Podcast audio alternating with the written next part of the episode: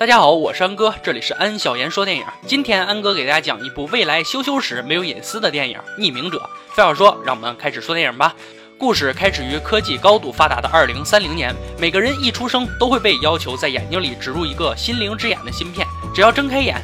所看到的东西都会被上传至云端。这个心灵之眼给警察办案却提供了极为方便的手段，只要看一眼就可以分析出整个街道所有信息，将原来刻板的数字信号变成了真真切切的感受。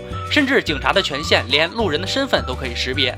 而身为警探的男主就有这样牛的权限，随时调取别人的一些视觉记忆。这个功能强大到购物时可以自带体验功能，付款的方式也更加便捷，只要在眼中确认身份就可以完成支付。为了保证城市安全，政府机关一些人有权调取一些犯罪人的视觉记忆，比如说可以用心灵之眼调取受害者当天见到的景象，真相无所遁形。如果当时受害人眼睛受损或出现问题，更牛的还可以从旁人的视觉记忆中举证。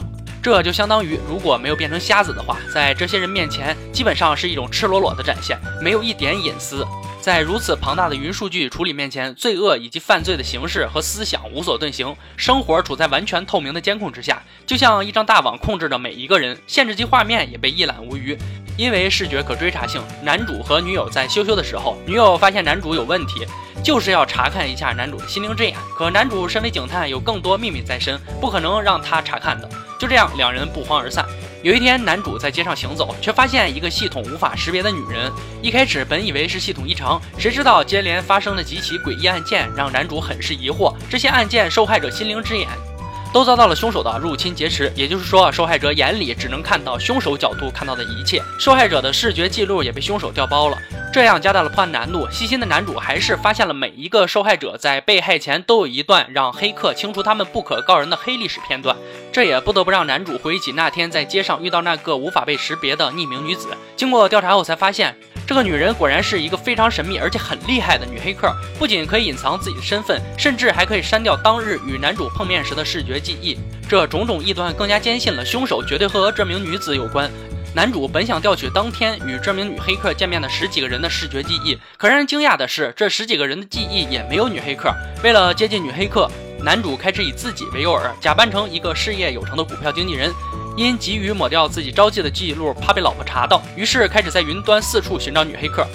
终于那天碰面的女黑客答应与男主见面。女黑客很有职业操守，表示除了客户要删除的视觉记录，其他的一概不碰。男主也因这一点暂时隐藏了自己的身份，一切按计划行驶。当女黑客正在清除男主与妓女羞羞的片段，就在此时，早已与搭档商量好，试图反向追踪，找出女黑客杀人的记录。然而，男主这个伙伴啊，技术根本不过关，根本突破不了这个女黑客的权限。无奈之下，男主只能请求总部来了个小白协助男主。别看小白很年轻，但他的技术能力绝对是超一流的。小白很快就通过女黑客的心灵之眼。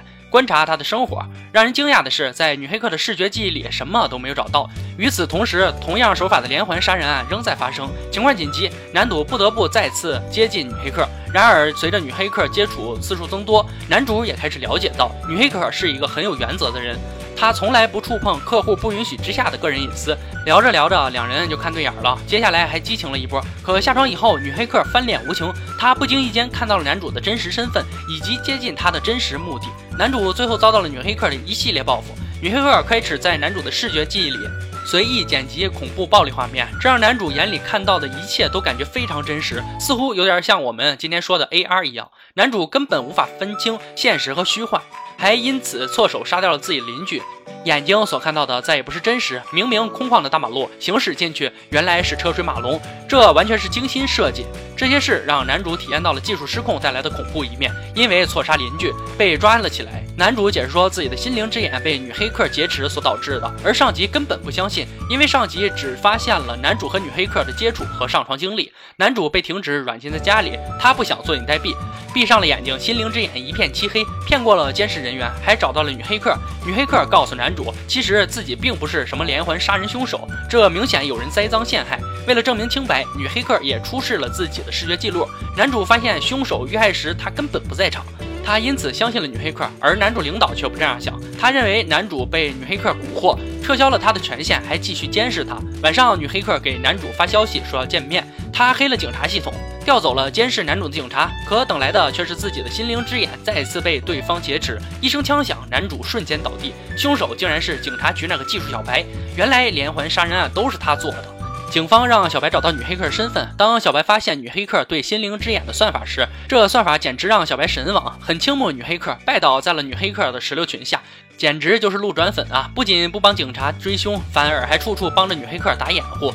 最后关头，男主也似乎找到了心灵之眼的感觉。他利用被挟持后的心灵之眼，反向朝自己开枪，以小白的视野判断了他的位置，成功射杀了小白，化解了危机。最后一刻，女黑客离开了，故事到这里就结束了。可这种脑洞大开，没准哪一天可能真的会实现的想法，让我们吓出一身冷汗。人是有七情六欲的，再好的关系，两个人彼此都会有一些隐私存在。如果将这唯一的隐私打破，那人们的生活肯定会出现很大问题。